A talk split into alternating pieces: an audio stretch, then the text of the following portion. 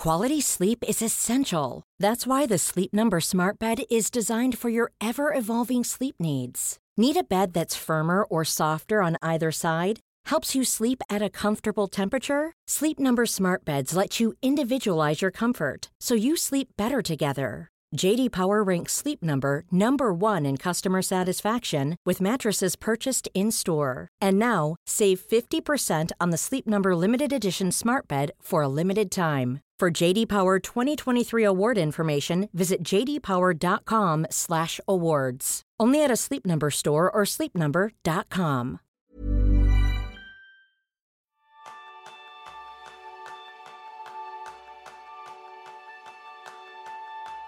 ¿Alguna vez te has preguntado si la clave para una vida más efectiva y satisfactoria podría ser de manera paradójica desacelerar?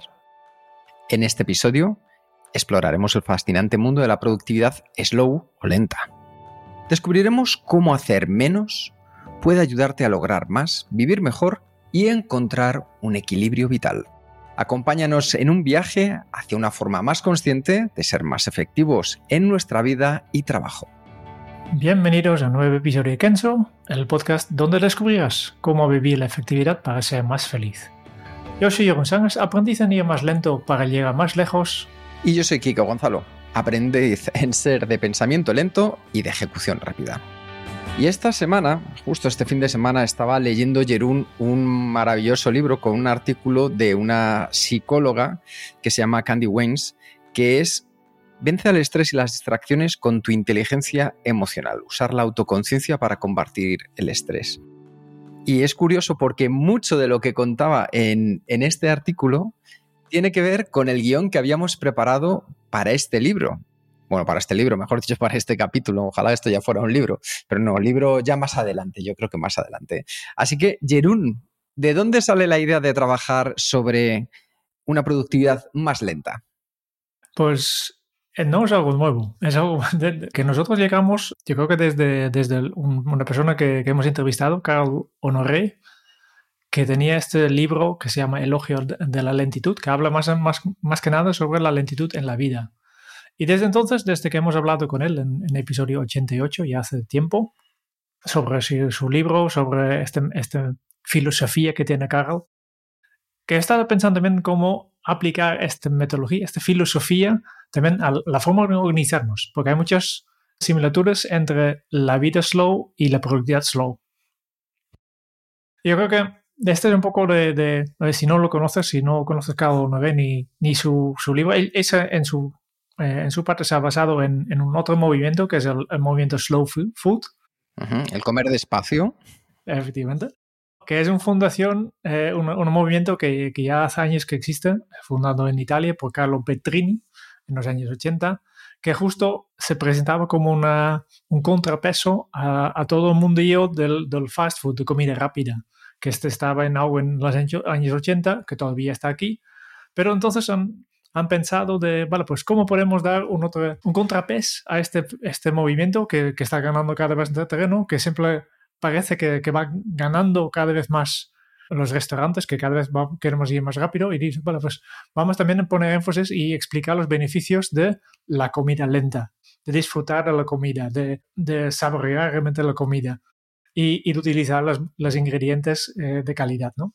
Este es el, el movimiento slow food. Pues vamos a preguntarnos a ver si podemos aplicar los principios de la comida lenta al trabajo y a la efectividad. Vamos a pensar cómo podemos transformar esa calidad de los ingredientes a la calidad de tu trabajo, a la calidad de tu vida, hacer las cosas bien hechas. Vamos también a ver cómo podemos apreciar el proceso, no solo el resultado final, sino que disfrutes de todo el camino, incluida no solo la meta. También de conocer el origen de los alimentos, pues nosotros vamos a conocer el origen de por qué hacemos lo que hacemos, vamos a comprender la misión y el significado de nuestro trabajo diario vamos a entender cómo transformamos los productos sostenibles de proximidad, a ver cómo podemos controlar la carga laboral y gestionar los niveles de energía. Y por último, vamos a saborear, vamos a disfrutar tanto del trabajo como de la desconexión. Así que vete preparando que entre la gastronomía y la efectividad estamos a un paso muy cercano entre una y otra. Yo creo que si hacemos un diagrama Venn de productividad y gastronomía, el, donde, se, donde se solapan encuentras Kenzo, ¿eh? segurísimo. Seguro. Al final es esto, hay que buscar eh, este equilibrio.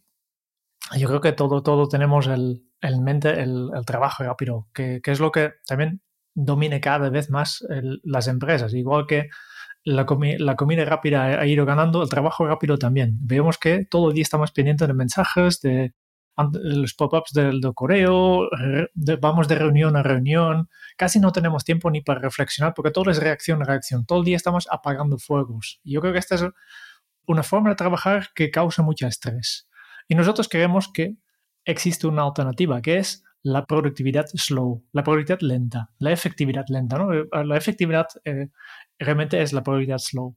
Siempre he dicho que la efectividad es hacer las cosas correctas de forma correcta en el momento correcto. Por tanto, productividad slow no es nada más que, que la efectividad. Hace muchos años, tantos años como probablemente entre 10 y 15, no, no exactamente, que junto con Berto Pena escribimos un pequeño libro que lo llamamos Productividad Cruda y que tiene mucho que ver con esto de productividad lenta. Era este enfoque del que nos estabas ahora hablando, que es posible. Desde luego que es posible y sobre todo una de las cosas que ya os podemos anticipar es que tiene grandísimos resultados. Y ojo, que no lo tienes que ser una gran maestra o maestro de la productividad y tener tu vida bajo control absoluto para disfrutar de esta productividad lenta. Porque la, la productividad lenta se basa en la idea de que si tú ralentizas el ritmo y de verdad te enfocas en lo esencial, puedes seguro llegar a un mayor nivel de eficiencia y de bienestar. ¿Cuáles son los beneficios que nos podemos encontrar de la productividad slow? Pues la ciencia respalda que esta productividad lenta está de nuestro lado. De hecho, un estudio publicado en la revista Psychological Science en 2018 demostró que cuando las personas se toman el tiempo para reflexionar antes de abordar una tarea, su desempeño mejora de manera significativa. De hecho, es curioso, Jerum, porque en el libro que te comentaba que estaba leyendo este fin de semana, la psicóloga lo que hacía era un estudio de los banqueros de inversión que más dinero ganaban en la City de Londres. Y se daba cuenta, ponía a partir de un umbral, que los que más ganaban eran aquellos que eran capaces de trabajar desde su intuición y luego llevarlo a la parte lógica. Aquellos que se basaban únicamente en su intuición o en su lógica tenían, por así decirlo, unos beneficios inferiores a los que aplicaban este doble comportamiento, que como vemos es algo que ya está aquí. Interesante. Esto implica que hay que utilizar todo nuestro cerebro, ¿no? No, simplemente eh, la parte intuitiva. Es un poco, para volver a la comida, que, que, hoy, vamos a hablar mucho de comida, ¿no? Es pensar, pues utilizamos todo el ingrediente, ¿no? si hacemos un, caldo, pues los ingredientes después podemos reutilizarlo para hacer las croquetas. que un poco, eh, con, el trabajo pasa lo mismo, ¿no? Intentar utilizar o poner en tu tarea, poner todo lo que tienes dentro. Justo, justo porque es desde ahí desde donde vamos a sacar lo mejor. Porque además esta productividad, este tipo de productividad se alinea con los principios de la teoría de la eficacia personal desarrollada por el psicólogo Albert Bandura, que algún día a lo mejor hacemos un monográfico sobre él. Y según la teoría de Albert Bandura, la eficacia personal se basa en la creencia de que uno puede influir en su propio entorno y controlar sus acciones. Y así, al enfocarnos en las tareas clave y tomar decisiones de manera consciente, las personas podemos aumentar nuestra eficacia reduciendo el estrés. Esto es algo que hemos hablado muy a menudo. De hecho, en el libro de Kenso le dedicamos un capítulo, que es entender las tres zonas en las que trabajas. La zona de control, la zona de influencia y la zona de adaptación. Cuanta más dependa de tu zona de control, es decir, la zona de control es donde todo lo que hagas dentro de ella depende 100% de ti. Pues tanto como puedas enfocarse en ese tipo de tareas, aumentarás tu efectividad reduciendo tu estrés. Así que ya podemos ver con esto que la ciencia está a nuestro lado. De hecho, hay algunos ejemplos prácticos, ¿verdad, Jerón, que también podemos compartir? Sí, eh, hay, hay, maneras muy sencillas de aplicar este Product Slow en la, vida diaria y yo creo que es esencial hacerlo. Por ejemplo, hay una técnica que se llama Mindful Breathing, eh, la respiración con atención plena, que efectivamente esta técnica ha demostrado reducir el estrés y mejorar incluso la claridad mental. ¿no? Y hay un estudio que se han publicado en una revista Psychosomatic Medicine el, ya hace seis años, siete años, eh, 2017, que dice que, ha encontrado que la meditación de, atención plena puede reducir los síntomas de ansiedad y de depresión. Yo creo que es algo muy fácil de hacer, mindfulness breathing, que simplemente son ejercicios de meditación enfocándote en, la respiración, que es la, meditación típica, ¿no? De hecho, me parece, eh, muy interesante el tema de la respiración, Jerún, porque en muchos aspectos se está hablando de cómo la meditación puede ayudarnos en, desde, a la hora de comunicar, a la hora de abordar una conversación difícil, a la hora de mantener la calma cuando alguien quiere sacarnos de quicio. Y recuerdo muy bien que hay un, ahora se ha puesto mucho de moda, eh, no sé si lo conoces, un ex marín que se llama Joko Willink, ¿verdad? Que es el que dice que deberíamos despertarnos a las cuatro y media y demás, ¿no? Bueno, fuera de eso, que disciplina, es disciplina. Eh, disciplina. Eh, la verdad es que un libro, yo diría que muy americanizado, poco recomendable. Sí que había una cosa que era muy interesante, es que contaba cómo los Navy SEAL utilizaban cuando se entrenaban mucho las respiraciones. Tanto, fíjate, para dos cosas muy curiosas, Jerón.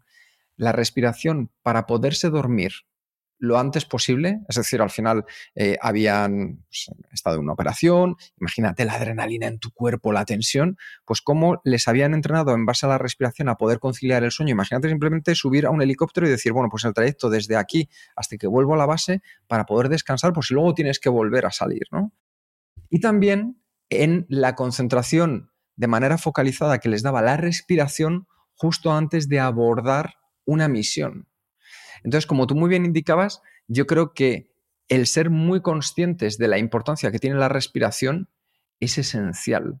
De hecho, voy a apuntarlo en nuestras ideas, Jerón, para hacer un monográfico sobre la respiración y cómo podemos entrenarla. O incluso puede ser que lo hagamos en los retos para los patrones de Kenso. ¿Qué te parece?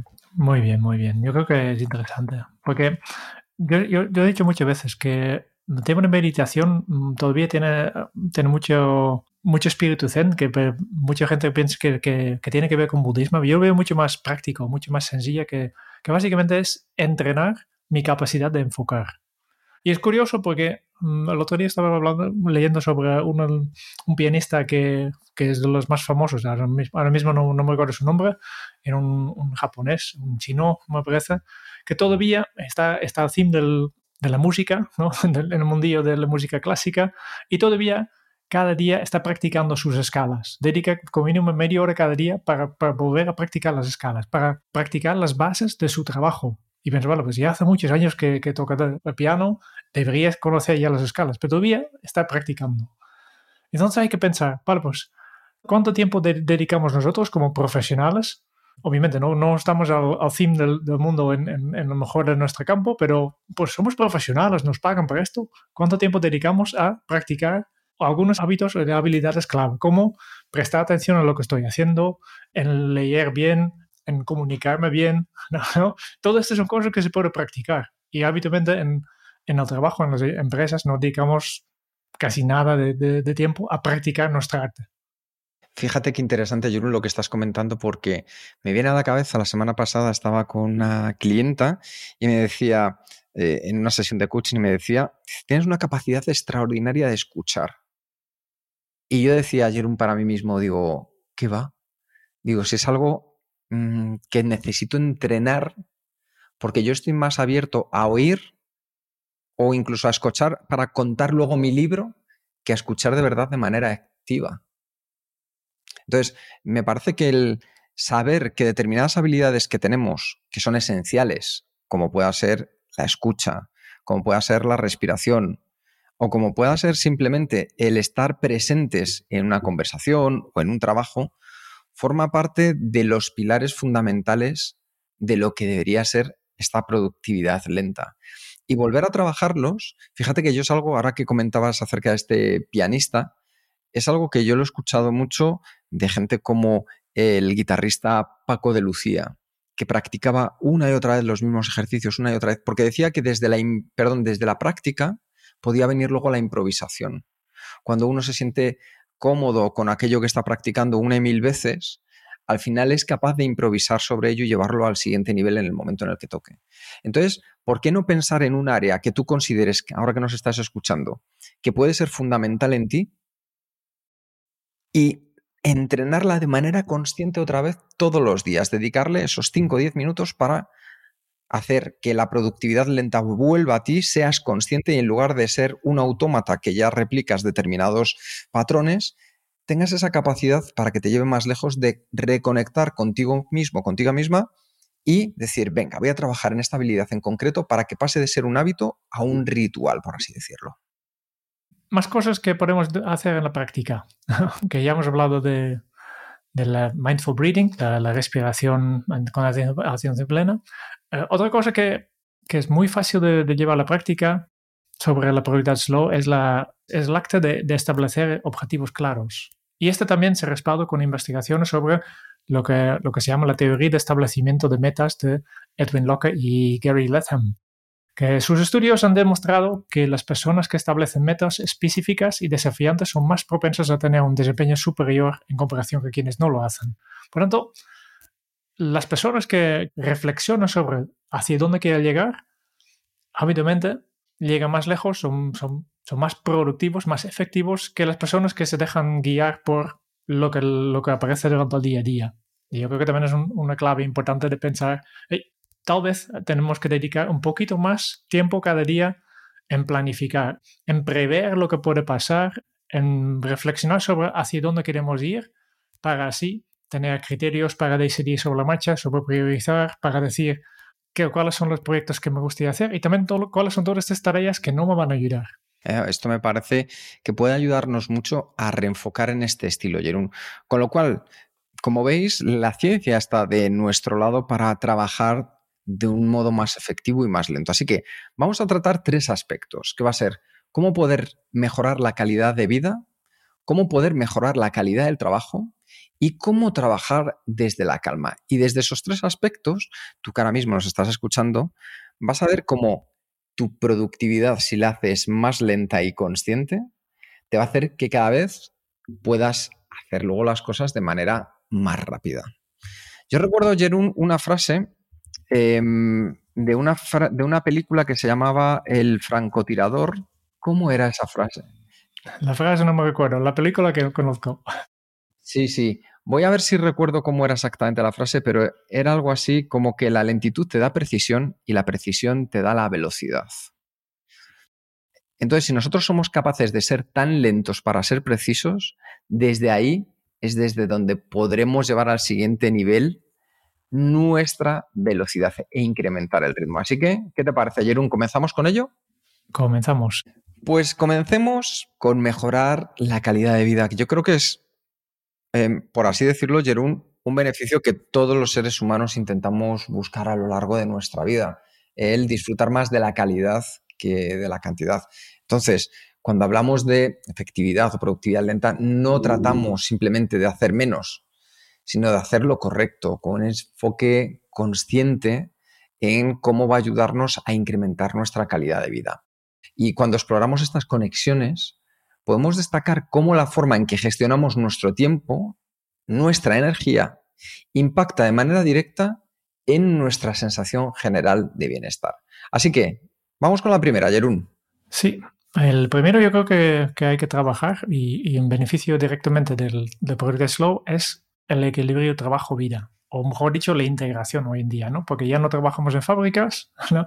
Todo el se habla mucho del equilibrio, pero no, no se trata de, de dedicar exactamente ocho horas al trabajo y después tienes ocho horas de tiempo libre y ocho horas para dormir, que es la, el paradigma antiguo, que, que no, no, funciona así. ¿eh? Habrá días que, que, hay que trabajar un poco más, pero también yo creo que debería haber días que, que, trabajas menos y tienes más tiempo disponible para tu vida personal. Ser más flexible en este, en este caso. Y con esto yo siempre estoy pensando que los que colicen bien son, son básicamente los agricultores que, que vivían hace 100, 200 años, algo así. Este para mí es un poco mi ejemplo, porque no tenían tanto una separación entre el trabajo y la vida personal, simplemente tenían, tenían vida y tenía tareas que hacer.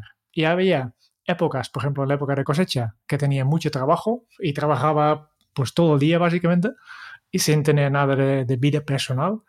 Pero después había épocas en invierno que no, no, había mucho trabajo que hacer y, y podían dedicarse a tareas más de, de, mantenimiento, a estar con su familia, etcétera, etcétera, ¿no?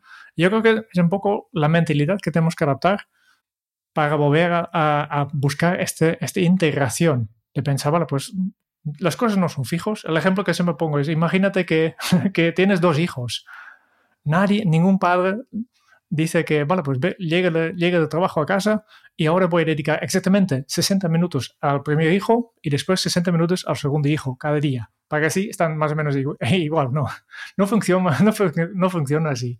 Que la, la, realidad es mucho más flexible, que hay días que dediques mucho, mucho más tiempo a un hijo porque está enfermo, porque tiene problemas en, con sus deberes de colegio o lo que sea. También a veces haces actividades que beneficien los dos hijos y otras veces el otro hijo es flexible. ¿no? E, y también dentro de nuestro trabajo tenemos varias responsabilidades y tenemos que buscar el equilibrio entre todas estas responsabilidades. Hay que dedicar un poco de tiempo a procesar correo electrónico, para un ejemplo que, nos toca a todos, ¿no? Y tal vez después de unas vacaciones tendrás todo un día solo para revisar el correo electrónico, pero después hay que compaginarlo con, con el resto de tus tareas. Y a veces un día será un poco más tiempo el correo electrónico y otros días no tanto. Por tanto, si adoptamos las prácticas de la productividad slow, pues nos ayuda a establecer estos límites más saludables en el trabajo, en la vida personal. Para que tener claro, pues, cuándo empiezo y también cuándo acabo.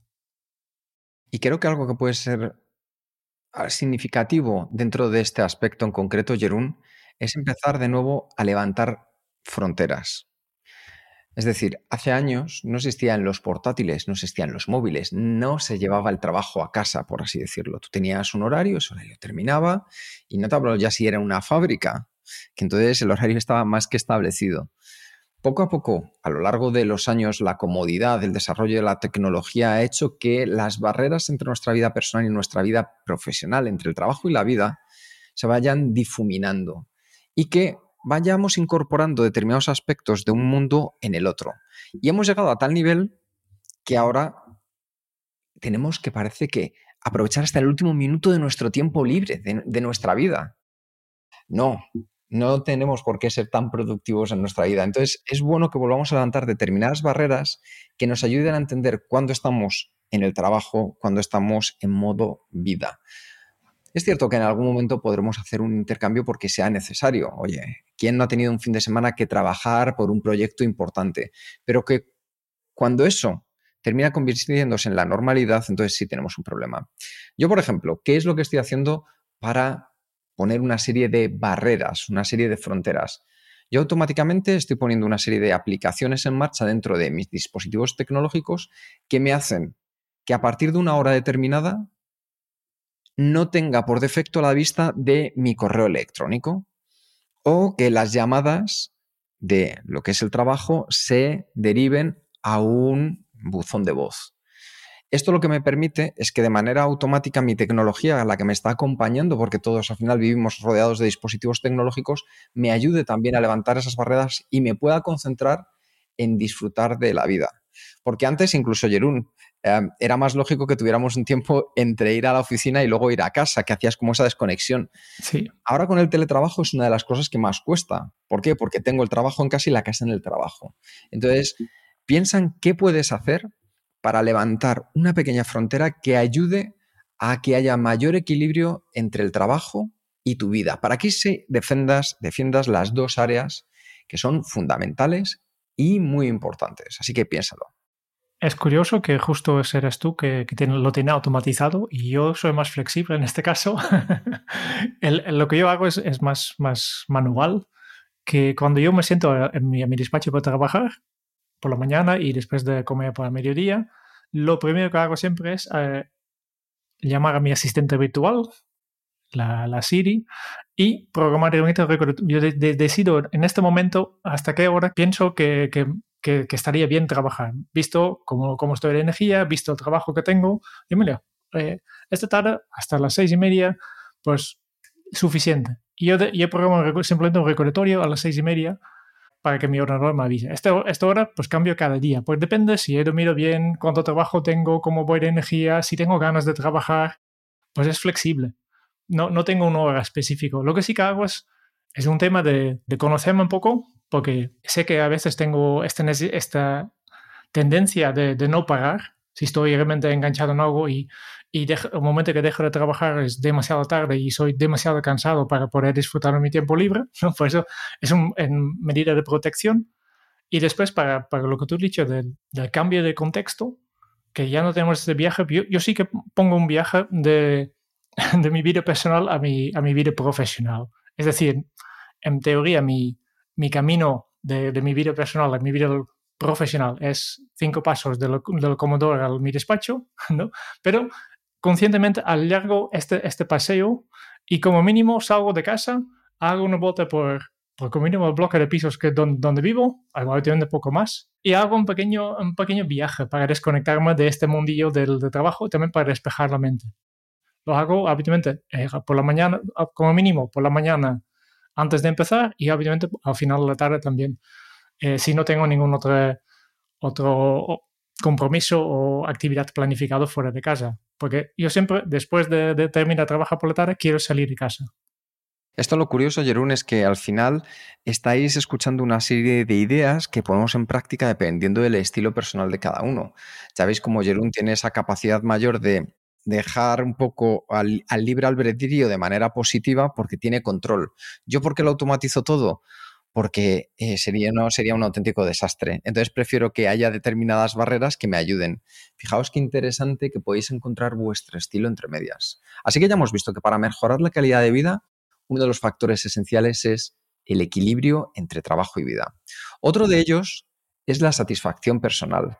No os podéis imaginar la de gente que escucho, eh, sobre todo cuando ya están llegando, por así decirlo, al final de su carrera, cerca de la jubilación, y sienten una determinada pena porque no han alcanzado algo que esperaban, algo que a lo mejor les iba a traer su trabajo, su empresa, la sociedad.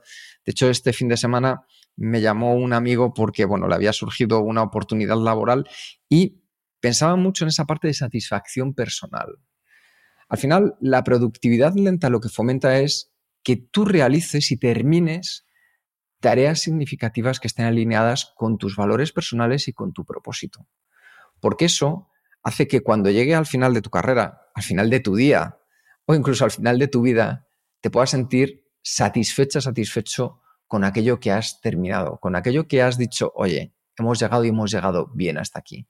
La mayoría de las personas, ya os lo puedo decir, no encuentran esta satisfacción porque las tareas que realizan en muchos casos no son tan importantes ni tan alineadas con sus propósitos.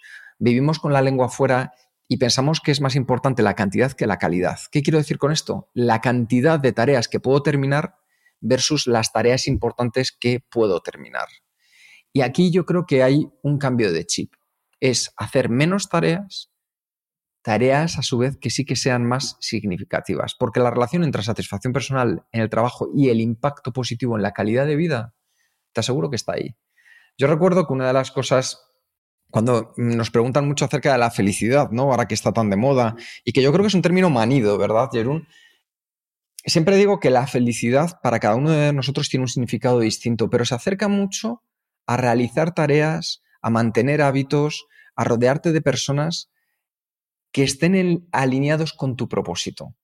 Es decir, si tú cada día haces un pequeño paso que te acerca a tu propósito, y no tiene que ser ni en el trabajo ni en la vida personal, puede ser en cualquier lado, te sientes más feliz.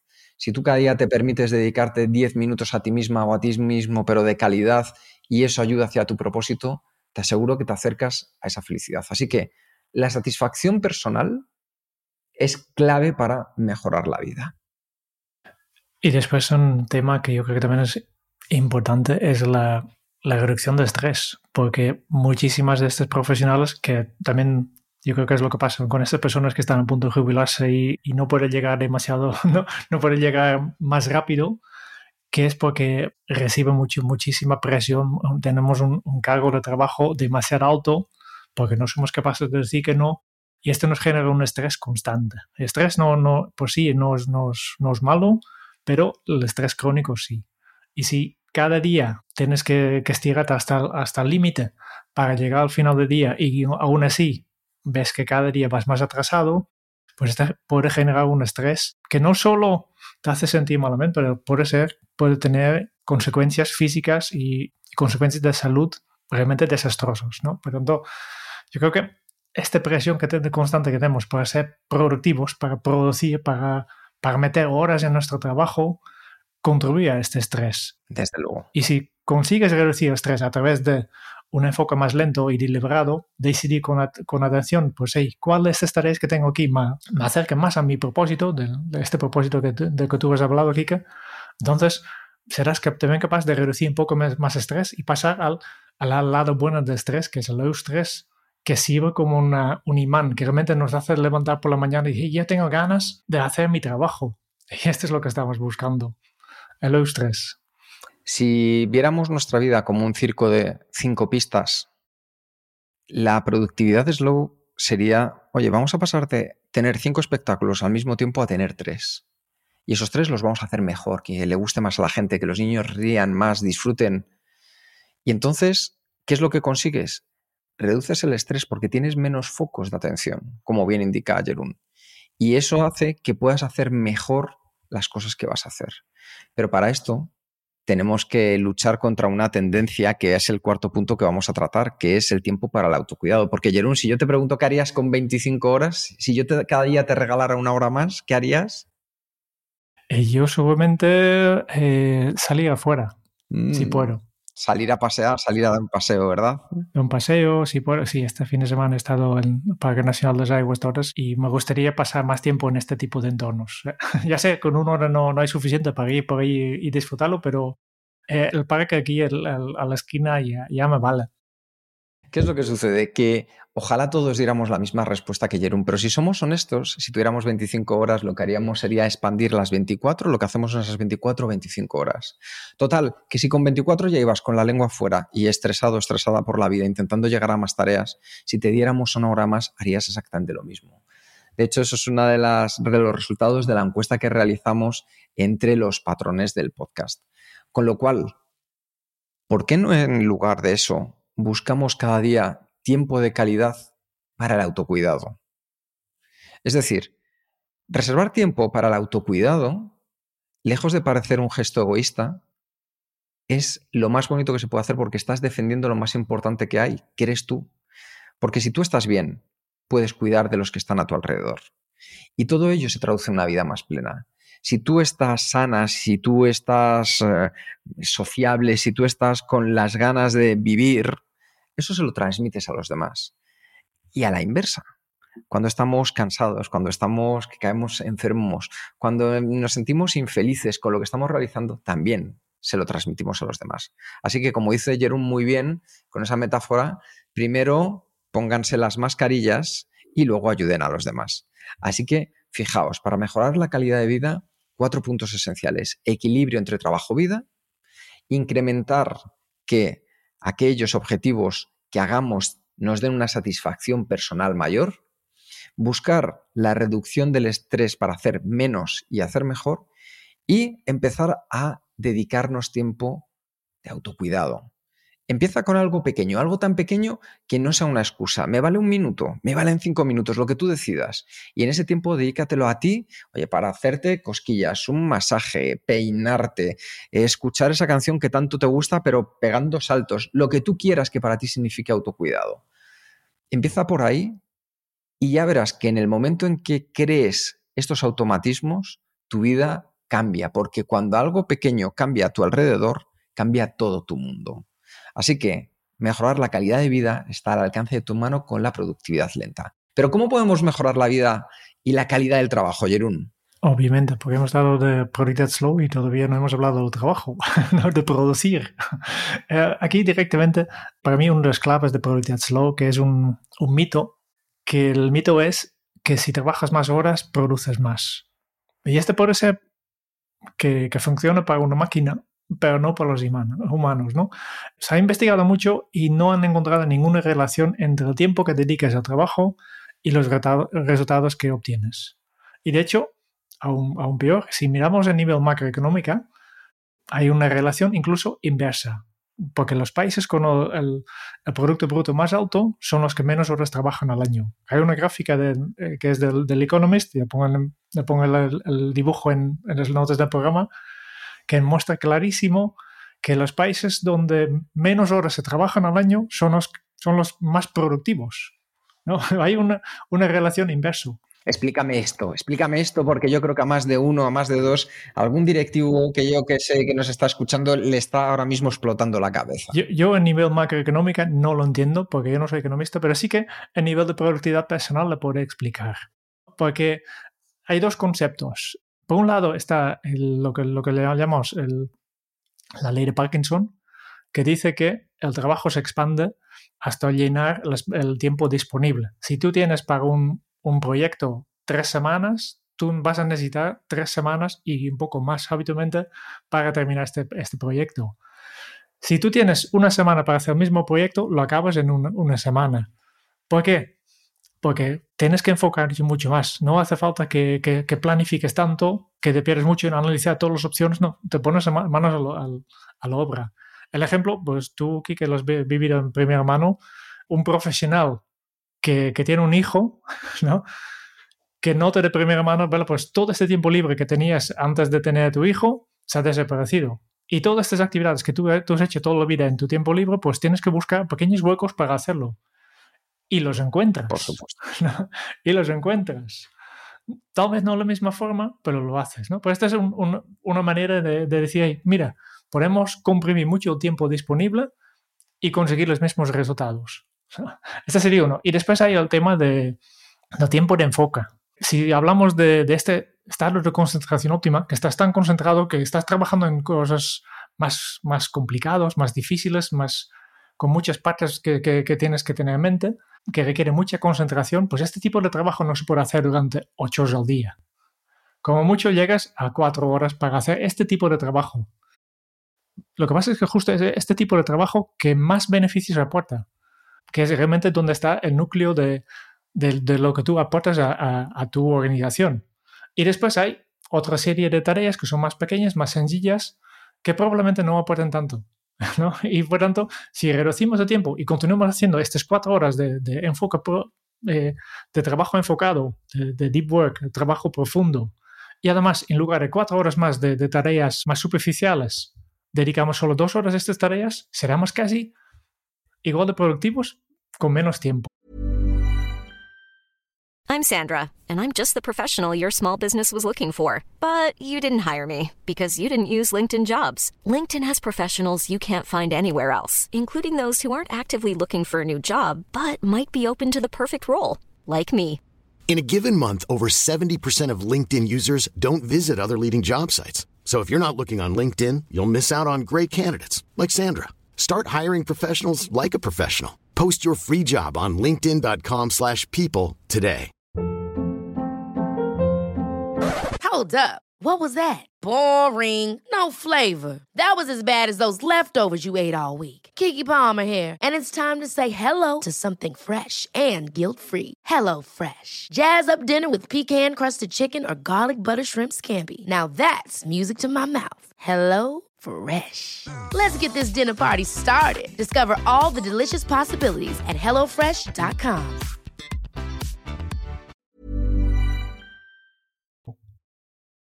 Y si intentamos esforzarlo, porque somos así de. de eh, eh, nos hemos, hemos visto este, este mito de hey, tengo que dedicar más tiempo, estamos alargando este, este periodo. Si dedicamos este tiempo a estas tareas más difíciles, a, a partir de esas cuatro horas verás que vas mucho más lento, cometes más errores, incluso hasta llegas a un punto que estás tan cansado que, cometes tantos errores que después, el día después, tienes que dedicar doble tiempo para corregir estos er-, errores. Por tanto, tienes un, nivel de productividad negativo. Cada hora que tú dedicas, más sería dos horas más que tienes que dedicar mañana para corregir todo lo que has hecho. Son un poco estos factores que tienen eh, que ver con el tiempo que dedicas al trabajo y los resultados obtenidos. Por tanto, no hay ninguna relación 40 horas es más que suficiente para tener grandes resultados, o 36 o 32, lo que sea. Más que suficiente. Estoy convencido, Jerón, que de aquí a 10, 15 años, si algún día alguien vuelve a escuchar este podcast, que está saliendo en octubre de 2023, le llamará la atención que trabajemos 40 horas. no tiempo al tiempo. Pero volvemos a la calidad del trabajo. ¿Qué podemos hacer para incrementar? Pues hay varios mecanismos que van a ayudar a que trabajemos desde la calma para producir mejores resultados. El primero de ellos es que olvídate de la multitarea. O sea, si hay algún, algo que sea la némesis de la productividad lenta, es la multitarea. Nos hemos hartado, yo creo que explicándolo por activa y por pasiva, pero esa sensación de estar en mil cosas, eh, yo vuelvo a un estudio que compartí contigo y salía hace un par de podcasts, y era que podemos pasar hasta cerca del 38% de nuestra vida desperdiciando el tiempo de lo que pasa entre una tarea y saltar a la otra cuando hacemos multitarea. Así que está más que probado que la multitarea nos genera peores resultados y necesita más tiempo, como indicaba de Jerún, debido a los costes de cambio de contexto. Así que en esas situaciones en las que te apetezca realizar dos o más tareas al mismo tiempo, cuando veas que te sucede eso, pellizquito. Te das un pellizquito para volver a la realidad y decide si haces una o si haces otra. ¿Por qué? Porque estarás entrenando el ser consciente de que tu cerebro te está llevando a que puedes abarcar más. Y desde luego que a lo mejor puedes abarcar más con peores resultados. Entonces tú decides si quieres mejores resultados o peores resultados. Eh, para, dar una imagen completo, eh, existe una infinitamente pequeña parte de la población que sí que puede hacer multitarea, que son los supertaskers pero son tan pocos que lo más probable que no serás uno de ellos. Eh, existen, no se sabe todavía cómo, cómo, cómo funcionan. Tienen alguna estructura neuronal diferente, pero existen, pero eh, seguramente tú y yo no somos de ellos. ¿Sabes qué pasa, Jerón? Que hay una cosa muy interesante. Si yo ahora mismo digo que ahora mismo estamos escuchando el podcast 8.452 personas, los que me estáis escuchando, ¿qué número crees que eres? El último, el 52, el 2, de hecho, en concreto, porque nos creemos especiales. Y de verdad que no somos tan especiales. No somos tan especiales ni para hacer la multitarea, ni para pensar que con cinco horas ya hemos dormido más que suficiente. Al contrario, es ahí donde tenemos que prestar mayor atención porque desde esos lugares es desde donde podemos mejorar más. Segundo tema que, tiene que ver con la calidad del, trabajo es la toma de decisiones. Que la presión de tiempo hace que tomamos continuamente pequeñas decisiones sobre la marcha sin realmente reflexionar demasiado. Porque no hay tiempo. Tengo que contestar estos 50 mensajes de correo y contesto lo más rápido que puedo para saber lo que yo realmente estoy haciendo cuando contesto tan rápido es pasar un marrón a la otra persona. Mira, yo quiero sacarlo de mi bandeja de entrada. Aquí lo tienes, Kike seguramente falta información, seguramente no he pensado realmente lo, qué es lo que se tiene que hacer, si realmente aquí que tienes que hacer tú, pero mira, ya no tengo yo mi bandeja de entrada, eh, eso sí, mañana devolverá porque Kike tiene preguntas ¿no? y me va a ocupar más tiempo. Es el típico ping-pong de, correos, que es el resultado, casi siempre el resultado de no haber pensado, no haber decidido de antemano exactamente qué es lo que tenemos que hacer aquí. Y yo creo que volvemos a la atención plena. Si estás tomando decisión sobre qué hacer con un correo, qué hacer con este proyecto, si vale la pena lanzar, dedicarnos a este, este tipo de tareas o este proyecto.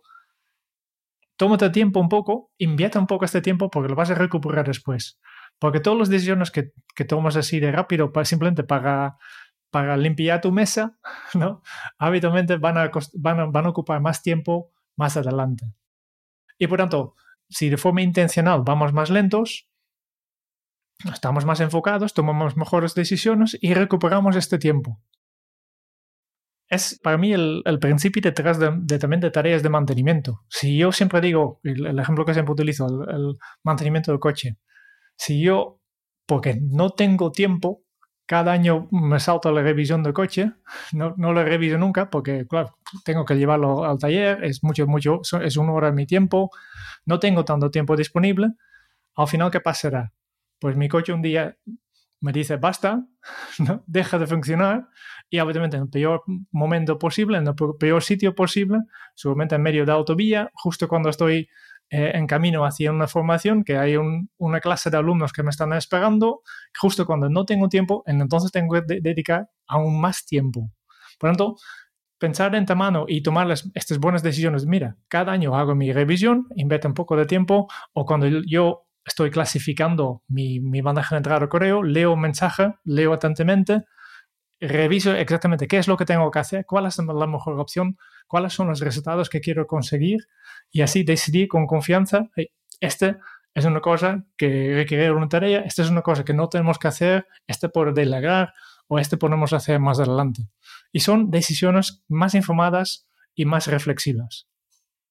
Y desde ahí nos lleva al último punto en la calidad del trabajo y es que cuanto más apliquemos nuestra creatividad, es más probable que consigas mejores resultados, promociones, ascensos, reconocimiento, incremento de salario. ¿Y qué sucede? Que la creatividad, desarrollar y, por así decirlo, invertir este tiempo que estamos ganando de calidad en la creatividad, pues raramente viene con las primeras ideas. Para que os hagáis una idea, eh, nosotros para cada título del podcast de Kenso, que os pueden parecer mejores o peores, pero hacemos una media de entre 6 o 7 títulos. ¿Por qué? Porque sabemos que la primera opción es tan evidente. A partir de ahí empiezas a trabajar. Te van viniendo ideas, unas que son unos auténticos desastres, pero también las ponemos sobre la mesa.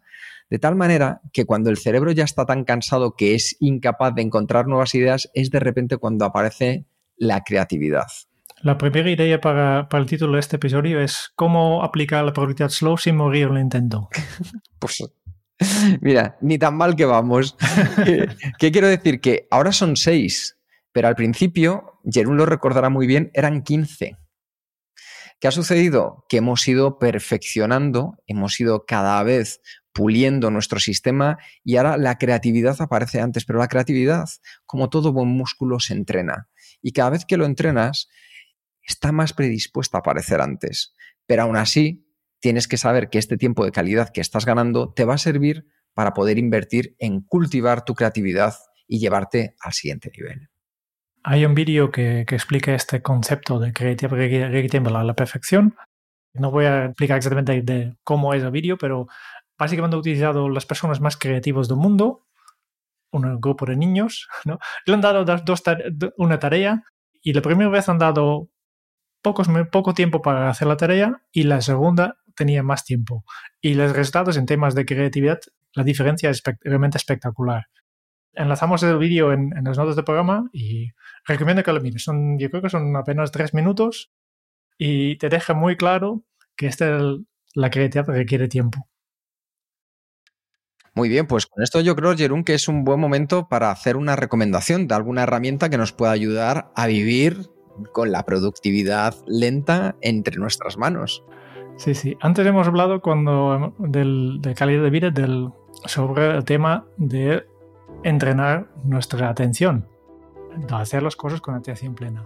Y hay una aplicación que yo utilizo que nos ayuda a, entrenar, a trabajar con atención plena, porque, como he dicho antes, es una habilidad que se puede aprender, se puede entrenar. Y la aplicación simplemente es una aplicación que propone una, tiene un catálogo de, meditaciones guiadas y otras actividades, también estiramientos, etc. Y yo utilizo, eh, de hecho, cada día con mi mujer hacemos lo que, lo que es el Daily Calm. La aplicación se llama Calm. Calma, ¿no? Calma. Cada día hay una, hay una, una meditación nueva y tú puedes eh, escucharlo. También puedes hacerlo si no, no quieres una meditación guiada, pues poner diferentes fondas, diferentes vídeos. Hay, un montón de contenidos esta es su suscripción, pero yo creo que es una, para mí, es una inversión que, vale mucho la pena. Oye, pues ya tenemos ahí calm de calma en inglés, calma en castellano, así que vamos a buscar la calma y ya vamos llegando al final del capítulo. Y es justamente eso, cómo poder trabajar desde la calma. Y una de las mejores ideas para que puedas trabajar desde la calma es que tu cerebro sepa que le has guardado un espacio especial. ¿Y cómo es ese espacio? Pues un espacio en blanco para tus días. Eso es muy importante porque cuando el cerebro sabe que tiene determinada libertad, no se encuentra tan rígido, tan presionado, tan, por así decirlo, atado a una planificación que probablemente en la mayoría de las veces nunca se cumple. Así que lo mejor que puedes hacer es calcular el tiempo que a día de hoy de verdad tienes libre. ¿Y eso cómo lo haces? Horas laborables. Pues tiempo bloqueado en la agenda para reuniones y otras obligaciones. También dentro de las horas laborables, el tiempo necesario para las tareas que van a vencer hoy. Y por último, el tiempo que debes de avanzar en otras tareas si quieres terminar estos proyectos antes de su fecha de vencimiento. ¿Qué vamos a sumar? El tiempo dedicado habitualmente a imprevistos, urgencias y distracciones. ¿Por qué? Porque todos sabemos que llegan marrones de última hora, porque todos sabemos que tenemos a ese compañero que nos dice que si tenemos cinco minutitos y luego estamos nosotros mismos con nuestras musarañas personales que hacen que también divaguemos. Entonces, ahí ya tienes todas las horas que vas a tener libre a tu disposición, porque vas a tener, por un lado, claras todas las que tienes ocupadas y ahora solo hay que restar del resto de tu horario. Nosotros siempre decimos una cosa, y es que te asegures de que nunca, nunca, nunca, nunca, nunca llenes más del 80% del tiempo que tengas disponible. Deja ese 20% para el espacio en blanco del que hablábamos antes y que tengas ese margen para poder utilizarlo en aquellos aspectos que consideres de manera consciente que te van a llevar más lejos. Así que ahí ya tienes un cálculo para hacer una pequeña auditoría de tu día a día. Y siempre cuando en los talleres hacemos este pequeño ejercicio de calcular realmente cuántas horas tienes a tu libre disposición, la gente se chocan. Que, vale, pues sí, que en teoría tienes una jornada laboral de ocho horas, pero si realmente haces el cálculo, ¿no? sacando las reuniones, sacando las tareas que sí o sí tienes que hacerlo sabiendo que hay muchos imprevistos y, cosas de último momento en tu trabajo, pues a veces dicen, vale, pues un, un día normal de las ocho horas laborables solo me queda poco menos de una hora que yo realmente puedo decidir qué, tengo que hacer. Entonces no tiene sentido tener una lista de tareas muy, muy grandes. Y, hablando de lista de tareas, yo creo que una cosa que a mí me, me da este, este, este concepto de dejar espacio blanco en mis días es que yo siempre intento terminar tareas nuevas que recibe este día el mismo día. Porque para mí mi lista de tareas es como, como una hipoteca. Es tiempo de futuro que ya tengo gastado. Y como igual que la hipoteca financiera, es una herramienta muy útil porque sin hipoteca muchas, muchas personas no podrían comprar una, una casa, pero no, no, no vale para todo. No hay que pedir un préstamo para todo. Igual que con el tiempo, pues mira, mi lista de tareas, cosas que tengo planificar, vale mucho la pena para proyectos que son clave para nuestro, para nuestro negocio, para, nuestro trabajo. Pero después hay muchas, muchas cosas más pequeñas. Si vale la pena hacerlo, no quiero gestionarlos. Yo quiero hacerlo, sacarlos ya. Pero antes tengo la regla de si yo hoy recibo una tarea, mi opción por efecto es lo voy a hacer hoy. Parece contradictorio del, del, del Slow, pero justo es lo contrario, porque sacando esto no tengo tanto una lista tan interminable, porque las, todas las pequeñas tareas ya lo he sacado. Y si es una tarea pequeña que no puedo hacer hoy, realmente tengo que apuntar, ¿vale la pena? Realmente vale la pena. Si hoy no he podido hacerlo y es pequeño, ¿vale la pena registrarlo en, mi lista de tareas? O, tal vez es una cosa que, tengo que decir no, porque me va a restar tiempo de todas estas cosas que sí que son importantes para mí. Pues ya sabéis, Jeru nos acaba de decir dos consejos más que os van a ayudar. Primero, aprende a decir no. Y claramente para ello tienes un vídeo que grabamos allá por el 2019 en YouTube que era Aprende a decir no de manera efectiva y sin sentirte culpable. Échale un vistazo si te interesa porque esto es fundamental. Porque cuando dices no a algo es porque estás diciendo sí a otra cosa más importante, probablemente a una tarea esencial. Y con esto relacionado, crea una caja de tiempo para tu tarea esencial. También hemos hablado en eso de los time boxes, en unos capítulos relativamente recientes. Entonces, decide de manera clara cuál va a ser tu prioridad y asígnala una caja de tiempo que te permita hacer cuanto antes, de la mejor manera posible, esa prioridad que si la terminas a lo largo del día habrá sido un grandísimo día. El, relacionado con caja de tiempo, ahora estamos en, en modo dar consejos, ¿no? Hay un, consejo que, he sacado del, libro que hemos reseñado, el Make Time, de Jason Knapp y John Zagatsky, que es el, concepto de highlight, de, de antemano, vale, pues, cuál va a ser el clímax, el, punto óptimo de mi día, cuál es esta tarea esencial que me gustaría hacer hoy. Y si hablamos de caja de tiempo, pues reserva esta caja de tiempo justo para esta tarea highlight, esta tarea esencial que has, determinado. A ver si bloqueo tiempo en tu agenda para hacer esta tarea y después pues obviamente puedes avanzar en, tareas más pequeñas, pero si haces esta caja de tiempo al inicio de la jornada, pues ya has hecho algo significante en, tu, día. Y si de día será un desastre porque hay que apagar mil fuegos, no pasa nada, porque tú en el primer hora ya has tenido tu caja de tiempo y has avanzado algo en tu tarea esencial. Así que como veis, con eso ya tenemos una idea más de qué podemos hacer y luego utilizar la matriz de priorización. ¿Por qué? Porque ya sabéis que no podemos hacerlo todo. Hay más trabajo que hacer que horas disponibles para poder realizarlo. Entonces puedes intentar dejar que la planificación la lleve tu mono y que intente llegar a todo o decidir que puedes utilizar un sistema que te ayude a priorizar con eficacia. Así que si te apetece priorizar con eficacia, nuestra recomendación es que vayas al episodio 246, donde explicamos la matriz Kenso, que te va a ayudar a poder decidir cuáles son aquellas cosas de mayor relevancia para que haciendo menos hagas y consigas más.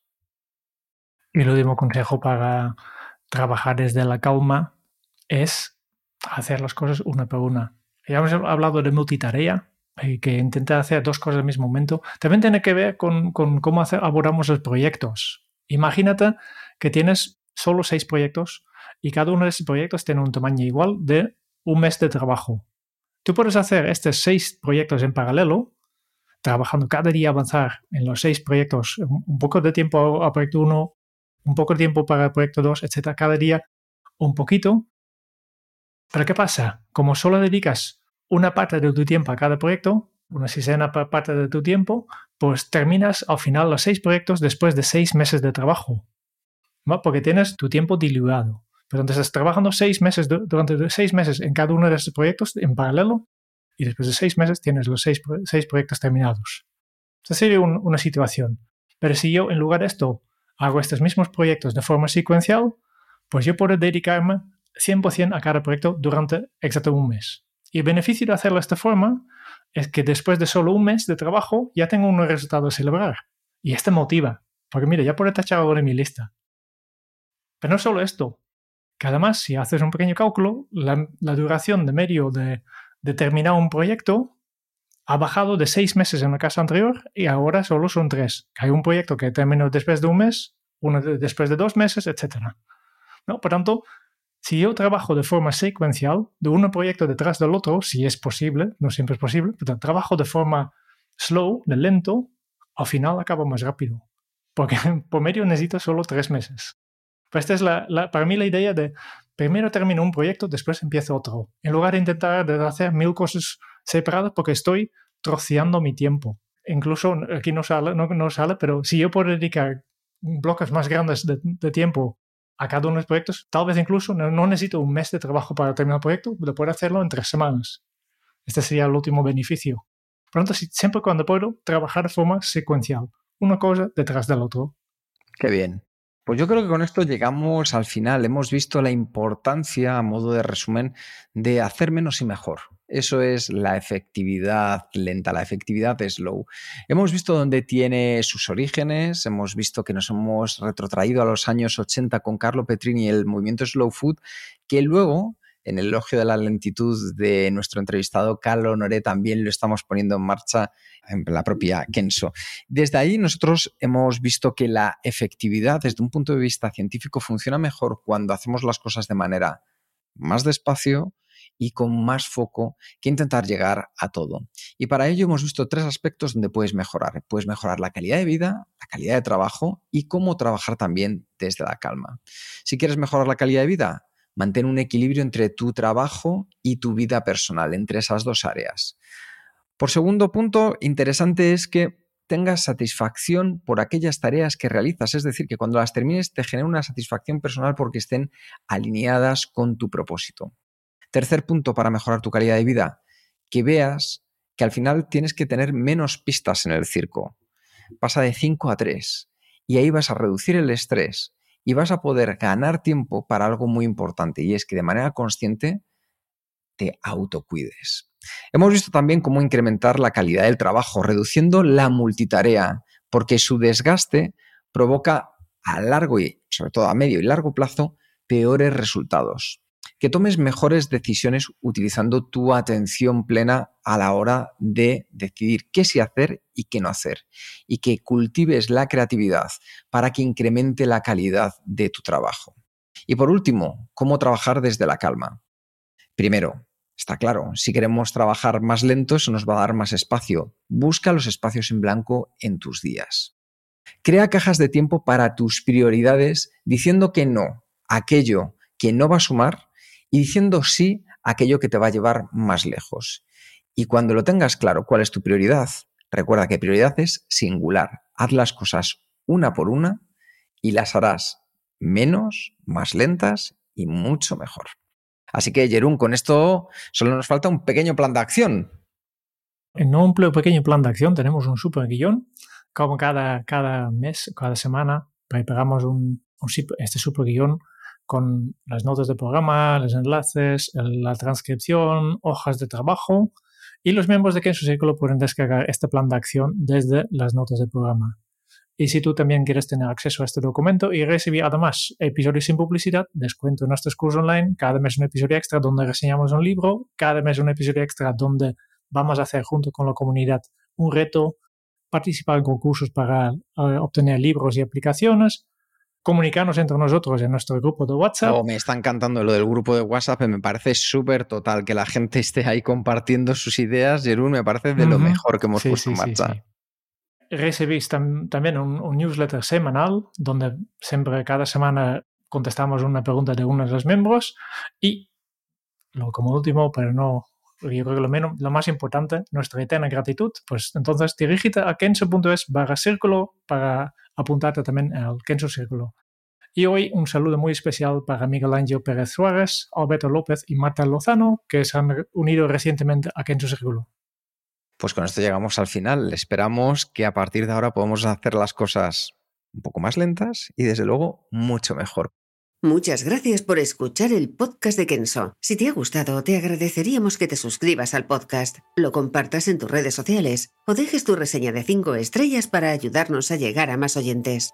Y si quieres conocer más sobre Kenso y cómo podemos acompañarte a ti, tu equipo o tu organización en el camino hacia la efectividad personal, puedes visitar nuestra web kenso.es. Te esperamos la semana que viene en el próximo episodio del podcast de Kenso, donde Kike y Jerún buscarán más pistas sobre cómo vivir la efectividad para ser más feliz. Y hasta entonces, ahora es un buen momento para poner en práctica un nuevo hábito Kenso. La lentitud te lleva a la precisión y la precisión te da la rapidez.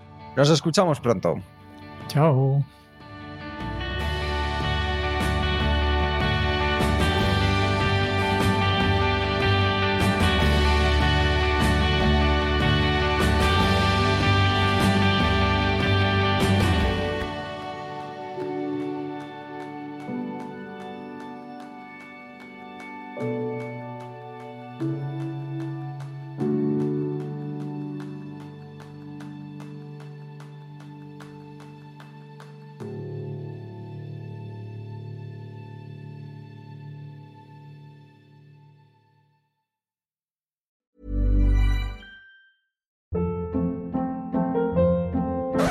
Hold up. What was that? Boring. No flavor. That was as bad as those leftovers you ate all week. Kiki Palmer here, and it's time to say hello to something fresh and guilt-free. Hello Fresh. Jazz up dinner with pecan-crusted chicken or garlic butter shrimp scampi. Now that's music to my mouth. Hello Fresh. Let's get this dinner party started. Discover all the delicious possibilities at hellofresh.com.